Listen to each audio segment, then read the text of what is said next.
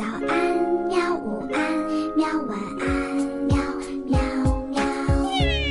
播呀播呀，快播呀！嘿咻嘿咻。更多精彩内容，请关注博雅小学堂微信公众号。欢迎收听博雅 FM，这里是羊羊兔的地图历史。大朋友、小朋友们，你们好！今天我和元宝继续给大家讲羊羊兔的《我们的历史地图上的上下五千年》。话说当年刘裕建立刘宋，取代了东晋，随后鲜卑族建立北魏，统一了北方。从此啊，历史进入了南北对峙的阶段，叫做南北朝。这次的历史比上次的更混乱啊！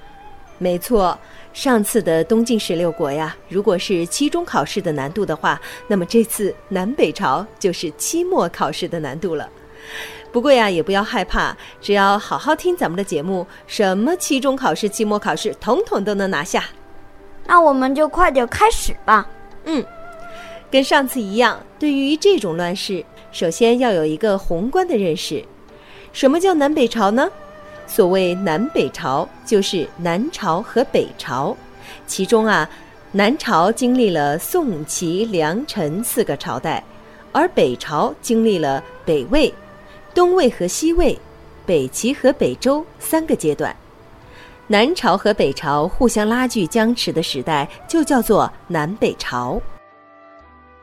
嗯，那为什么要把它们分开叫南朝和北朝呢？因为南朝和北朝基本是以秦岭淮河为界的，一个在南，一个在北啊。哦，原来是这样。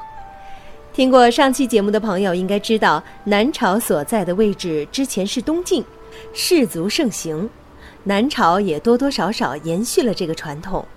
不过呀，南朝的世家大族虽然富贵，却已经没有东晋时那么有影响力了，少了氏族的干预。朝廷终日可以自由发挥，认真建设了。话是这么说，可是偏偏手握军权的将领开始造反了，而且啊，一个接一个的。南朝第一个政权宋，就是手握军权的刘裕取代东晋建立的。有了这么一个楷模，后来的将领啊，纷纷的模仿他，一个一个凭借军权篡位自立。南齐、南梁、南陈都是这么建立的。怪不得南朝有这么多朝代呢。嗯，北朝的统治者也不省心啊。北魏是鲜卑族建立的，鲜卑族是外族，跟汉人文化不同，经常欺压汉人。无法忍受差别待遇的汉人啊，就被迫不断的起义造反。那么后来呢？北魏孝文帝进行改革，让鲜卑人学习汉文化，还带头改穿汉人的服装，说汉语。还把自己的鲜卑姓名拓跋改成了汉姓元，这个就是少数民族的汉化吧？对，孝文帝改革呀，本来是好意，没想到这些政策又造成了内部鲜卑化和汉化两大集团的对立，一个好好的北魏给分裂成了东魏和西魏，后来东魏和西魏又分别被北齐和北周所取代了。看来，不管是南朝还是北朝，家家都有本难念的经啊。提起念经啊，就想到了佛教。南北朝时期，佛教非常的盛行。在北朝，大小寺庙有三万多座，出家做和尚的有两百多万人。云冈石窟、龙门石窟、悬空寺都是那个时候修建的。哇，这么多！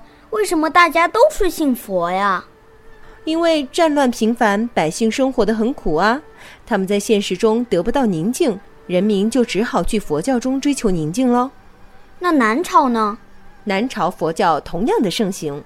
唐代诗人的诗句里说：“南朝四百八十寺，多少楼台烟雨中”，就描写了这个盛况。而南朝的佛教信徒中最著名的要数南梁武帝。他痴迷佛教，甚至放下了皇帝的职责，到寺庙当起了和尚。啊，那国家大事谁管呀？百姓又怎么办呀？是啊，俗话说“国不可一日无君”，没人管这个国家，那还得了啊！所以每次梁武帝一出家，大臣们就赶紧花大笔钱把他给赎回来。那寺庙岂不是发财了？确实是，不过呀，梁武帝信佛可不止于此哦。他不仅不近女色、吃斋念佛，他还要求全国人民都这么做。这么荒唐！还有更荒唐的呢，梁武帝还下令神仙也不能吃荤。啊，神仙他怎么管呀？神仙是管不了啊，那就管祭祀啊。祭祀的时候啊，也一水儿都是素菜。可是这个命令下达之后，朝廷大臣议论纷纷，梁武帝顶不住舆论，最后终于同意神仙吃荤了。没有，他是同意祭祀的时候可以把面捏成牛羊的形状了。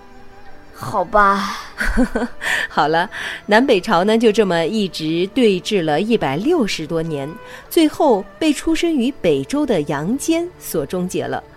所以呢，所以我们下期再见。